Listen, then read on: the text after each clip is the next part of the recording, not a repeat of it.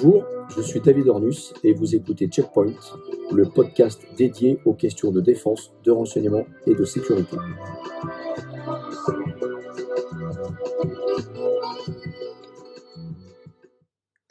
Bonjour, je reçois aujourd'hui euh, un invité euh, avec beaucoup d'honneur et beaucoup de fierté, puisque nous allons pouvoir échanger pendant euh, de longues minutes avec le général Assib Sediki, qui est passé par Sciences Po en France à Lyon et qui a ensuite été directeur régional de la zone ouest à Herat, en Afghanistan, en charge du renseignement et des opérations de sécurité. Et le général Sediki a été exfiltré dans des conditions extrêmement complexes le 15 août 2021 depuis Kaboul par les hommes du RAID et des forces spéciales françaises. Nous aurons l'occasion de revenir sur cet épisode avec lui, mais je vous propose d'accueillir le général Sediki. Mes respects, mon général, bonjour, mon général, et merci de votre disponibilité. Euh, bonjour David, euh, merci beaucoup de m'avoir euh, invité à, participer à cette émission. Je suis très ravi et honoré de, de, pouvoir échanger avec vous sur les différents thèmes auprès de vos auditeurs. Super. Alors moi j'ai souhaité vous interviewer, mon général, parce que depuis euh, quelques jours, on a reparlé un petit peu de l'Afghanistan, avec notamment des images euh, extrêmement violentes d'une enseignante euh, qui est battue par les talibans pour avoir osé enseigner à des fillettes. Et du coup, je me suis rendu compte qu'en fait, on parle de l'Afghanistan depuis quasiment 2001, mais finalement, c'est un pays qui est très loin et que nous ne connaissons pas.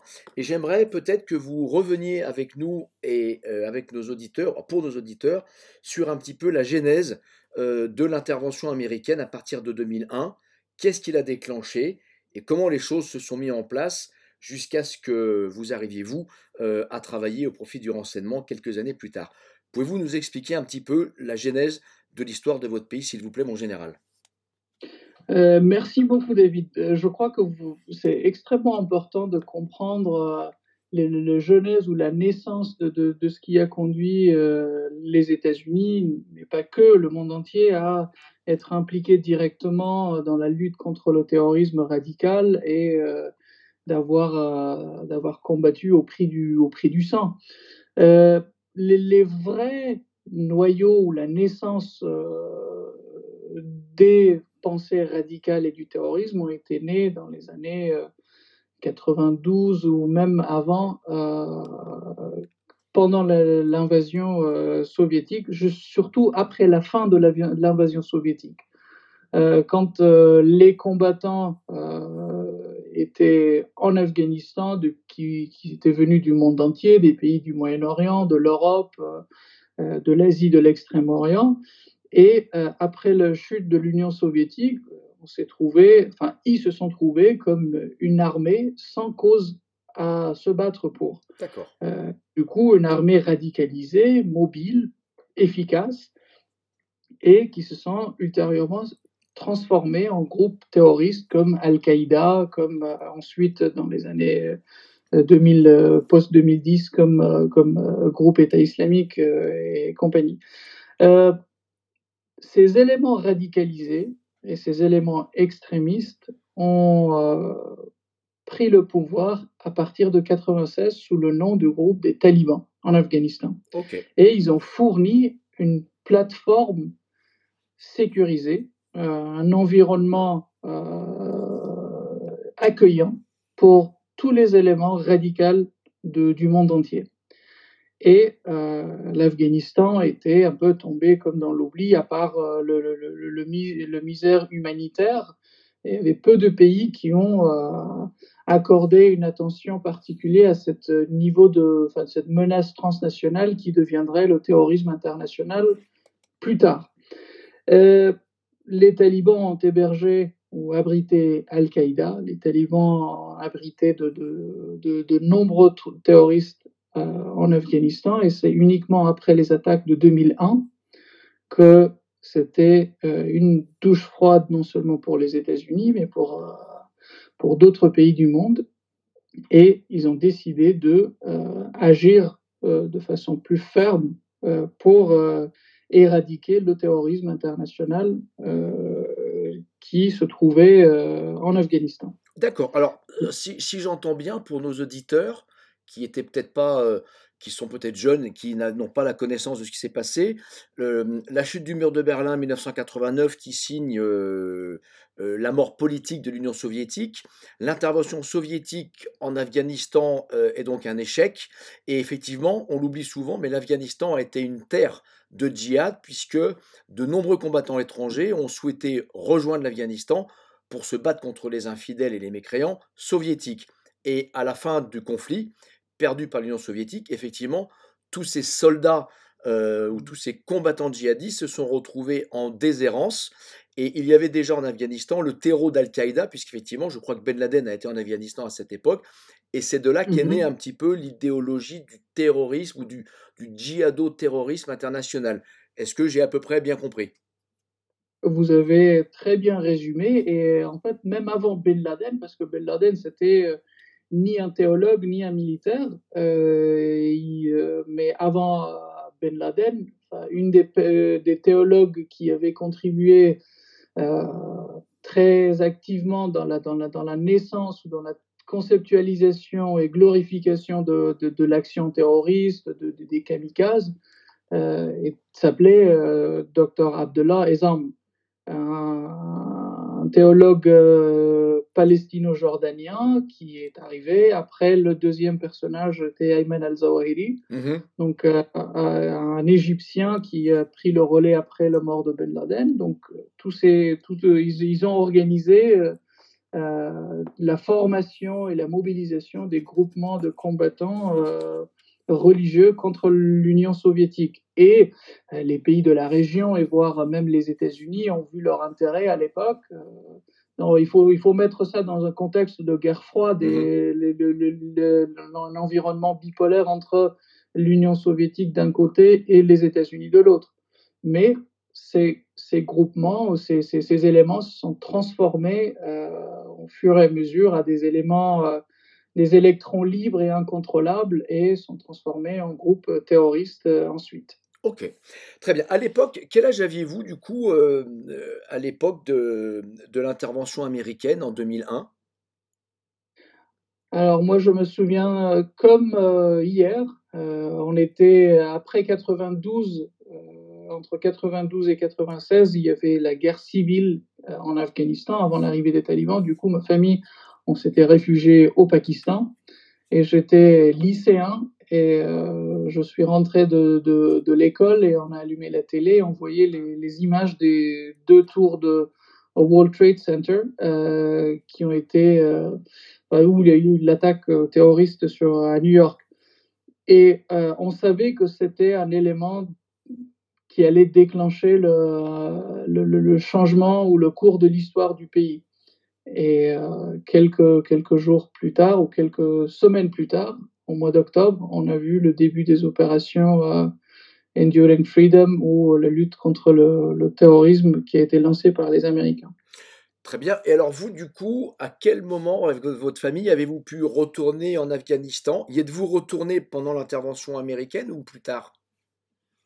On est retourné trois mois après le début des opérations américaines. On est rentré en mars, 20 mars 2022, enfin 2002, 2002. pardon. Donc euh, 20 mars 2002, on est rentré, on, a, on s'est réinstallé dans notre maison familiale euh, à Kaboul. D'accord, super. Et alors là, c'est assez extraordinaire puisque vous arrivez quelques années après à intégrer sciences politiques, si, si je ne me trompe pas à Paris. Et exactement. Donc les images de 2002, euh, un pays, une ville en ruine après les, les, combats, après des années et des années de, misère, aucun développement, aucune reconstruction, aucun investissement, ni dans le secteur euh, de bâtiment, ni de commerce, euh, rien. Donc on découvre notre ville complètement en ruine, mais il y a cet espoir, espoir d'une nouvelle naissance, euh, on a comment on s'est permis, on s'est autorisé à rêver pour notre pays. On a, on a, on s'est vu libre de pouvoir euh, espérer quelque chose de mieux pour notre pays, pour notre ville. Et en demi, on a commencé l'école, donc j'étais lycéen, et après euh, j'étais étudiant à l'université de Kaboul et j'ai obtenu une bourse d'études pour euh, pouvoir pouvoir venir en France pour faire mes études de droit d'abord à Lyon et ensuite un master à Sciences Po Paris sur les questions de sécurité et renseignement. D'accord, d'où votre passage à Lyon, donc à Lyon, Lyon 3, en droit, vous étiez? J'étais à Lyon 2. À Lyon 2, ok. Et ensuite, vous intégrez un master en sécurité et défense à Sciences Politiques Paris. Sciences Po Paris, oui. C'est ce qui vous conduit, c'est ce qui vous conduit à vous intéresser aux questions de renseignement, de sécurité et de défense, et vous rejoignez votre pays du coup en, quoi? En 2013 Exactement, exactement. Donc ma, réflexion à l'époque était d'abord, euh, je viens d'une famille militaire, donc mes, parents et mes grands-parents étaient euh, des soldats qui ont servi euh, sous le drapeau de notre pays.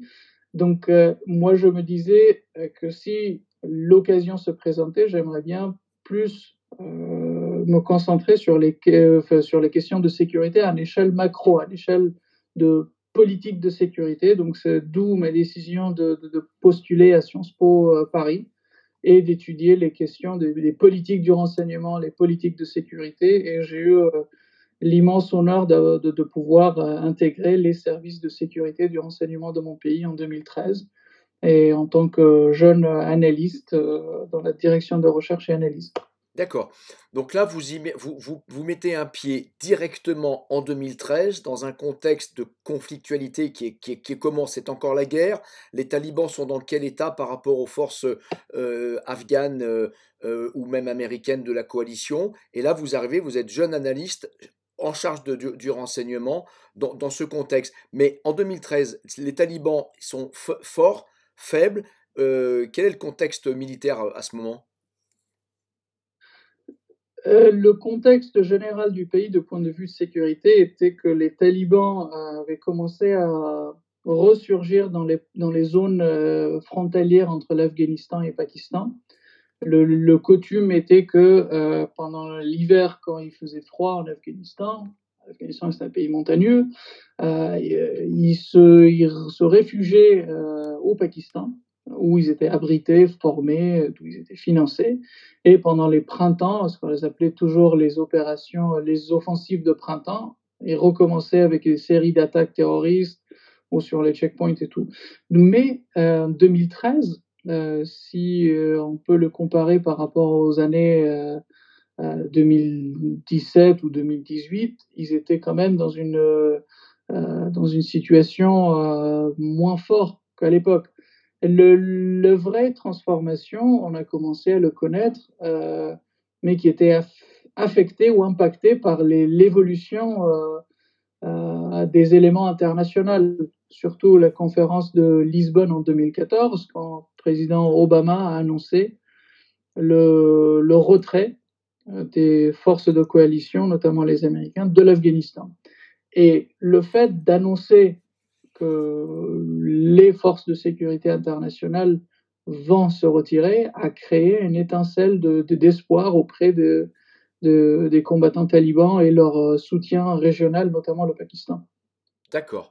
Donc là, on a vers 2014, après ces, après ces discussions au Portugal, une résurgence de la menace euh, talibane et du coup bah, une montée en puissance euh, de, ces groupes et euh, de nouveau une période d'attaque terroriste. Alors vous, vous, êtes, euh, vous mmh arrivez en 2013, vous êtes d'abord jeune analyste, et puis au fur et à mesure, vous allez gravir les échelons jusqu'à devenir directeur régional de la zone ouest de Herat avec rang de général. Pouvez-vous nous expliquer comment est-ce qu'on passe de jeune analyste à général zonal et quelles ont été vos, vos actions et vos activités euh, dans ces quelques années qui vous ont conduit de 2013 jusqu'à ce grade de général en 2019, si j'ai si bonne mémoire? Euh, Oui, merci beaucoup. En fait, euh, quand j'ai commencé mon, mon, service au sein de ce qu'on appelait l'ONDS, donc la Direction nationale de la sécurité, parce qu'en fait, c'était à la fois une organisation hybride à la fois du question du renseignement et de sécurité.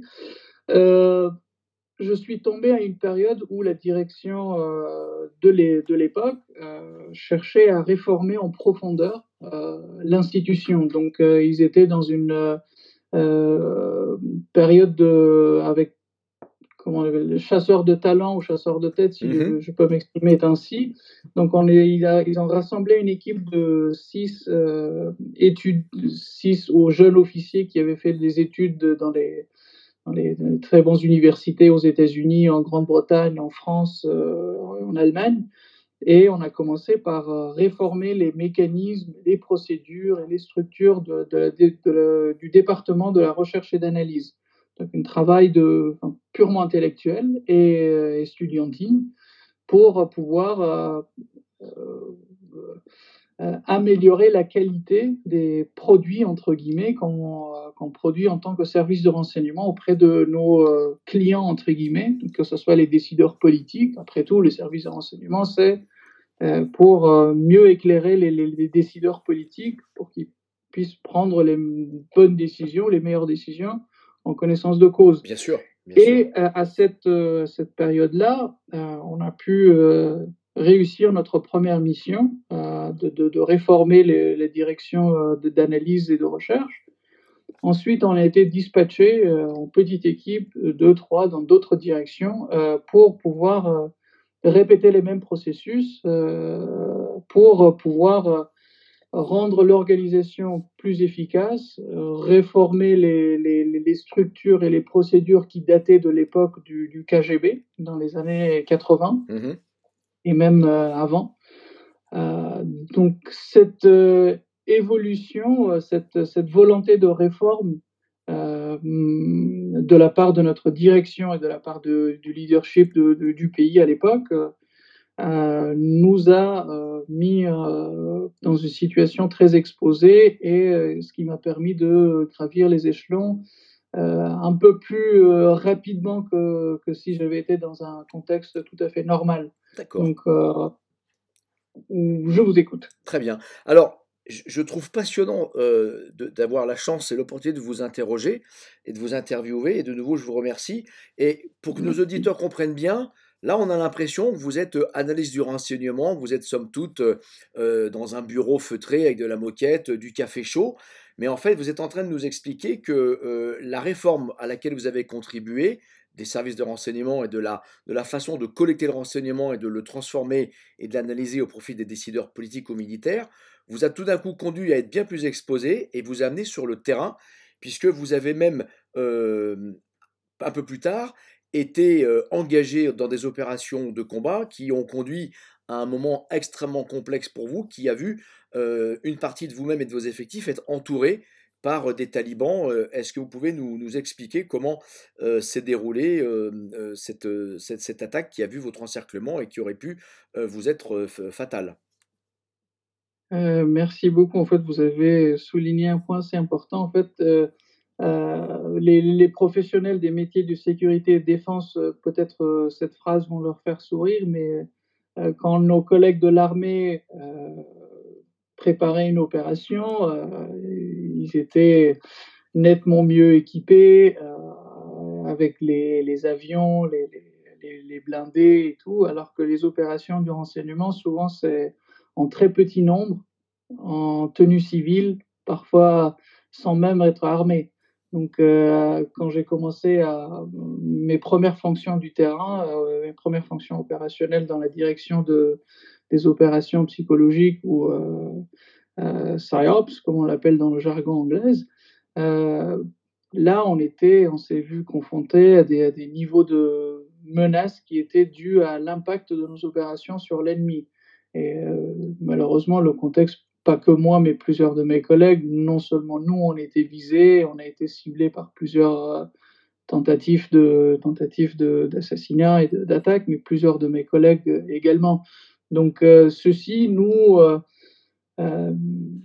bien sûr, obligés à prendre des mesures de sécurité de, façon un peu radicale, mais en même temps, on, enfin, on s'estimait très chanceux, de, heureux de, de pouvoir, d'avoir pu impacter euh, le, noyau de, l'ennemi, ce qui était l'idéologie du radicalisme ou l'idéologie du terrorisme. Parce qu'on ne combattait pas qu'un uniquement un ennemi euh, physique, mais notre but, c'était de combattre leur idéologie, ce qui était le, plus, le plus dangereux, notamment dans les zones, les zones reculées de l'Afghanistan, qui étaient les terres les plus fertiles, entre guillemets, pour, pour les recrutements des terroristes. Alors, ce que j'entends, c'est qu'en fait, les opérations psychologiques, les opérations d'influence, on a évoqué ensemble tout à l'heure les, les, deceptions. En fait, cela fonctionne et, a priori, cela donne des résultats. C'est-à-dire que la France récemment a elle aussi investi beaucoup le champ des de l'influence et des affaires civiles ou militaires et des opérations psychologiques. Et au regard des combats qui sont menés contre les idéologies, euh, ça veut dire que lorsque on le fait correctement avec des gens qui sont formés et qui connaissent les mécanismes psychologiques, les opérations psychologiques fonctionnent puisque du coup, vous avez vous-même été euh, euh, sujet à des menaces, des tentatives d'assassinat, et que vos actions ont généré une réaction de la part des talibans. En fait, l'élément psychologique ou l'élément idéologique est la colonne vertébrale du terrorisme. Donc, si on veut le cibler, l'arme le plus redoutable, c'est de contrer le narratif ou le récit ou le discours du terrorisme. Et on faisait une distinction assez, euh, assez, assez euh, visible, on va dire, entre ce qu'on appelait les, opérations euh, des, communications, d'affaires publiques ou de l'éducation, le terme en anglais public awareness, auprès des institutions civiles. Ces, politiques-là étaient conduites notamment par les institutions civiles, mais nous, c'était sur beaucoup plus ciblé dans les zones où les groupes terroristes utilisaient ou détourner certains préceptes religieux, détourner certains faits historiques, afin de, euh, de, de, nourrir ce sentiment d'injustice, nourrir ce sentiment de victimisation euh, et de cet euh, équilibre, équilibre va dire, asymétrique pour pouvoir recruter les jeunes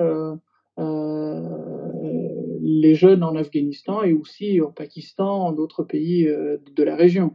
Donc, on, nous, on mettait à l'échec leurs opérations de recrutement ou quand on, remettait en question leurs préceptes, que ce soit via les, euh, via les, les, flyers ou les tracts qu'on distribuait ou euh, euh, que ce soit par la voie aérienne ou d'autres moyens qu'on utilisait, sans rentrer dans les, détails, ils se voyaient défiés et vraiment en danger que euh, si la population a accès à d'autres discours et à d'autres récits et qui n'acceptent pas aveuglement leurs récits, ils pourraient, leur cause pourrait être gravement en danger. Très bien. Donc ça veut dire que les opérations psychologiques, ça fonctionne et que ça peut même fonctionner très bien. Mon général, je vous remercie. Je crois que nous aurons l'occasion de reparler euh, prochainement, notamment euh, de la suite de votre carrière et des événements euh, du 15 août 2021, euh, funeste époque où les États-Unis ont décidé euh, de manière brutale et unilatérale de se retirer d'Afghanistan, en tous les cas de retirer leurs dernières troupes, et qui vous a conduit à devoir envisager de quitter le pays, votre pays, votre patrie, et vous nous raconterez dans un prochain entretien les conditions extraordinaires de votre exfiltration par les hommes du RAID et des forces spéciales françaises. Mon général, merci euh, de cet échange extrêmement instructif. Merci pour nos auditeurs de leur avoir euh, révélé quelques informations sur la réalité de votre carrière et de ce qui s'est passé en Afghanistan. Je vous donne rendez-vous euh, très prochainement pour la suite de votre aventure et de votre carrière extraordinaire. Merci mon général, bonne fin de journée à vous. Merci David et merci à nos auditeurs. À très bientôt. Je vous donne rendez-vous à très bientôt. Au revoir. Au revoir.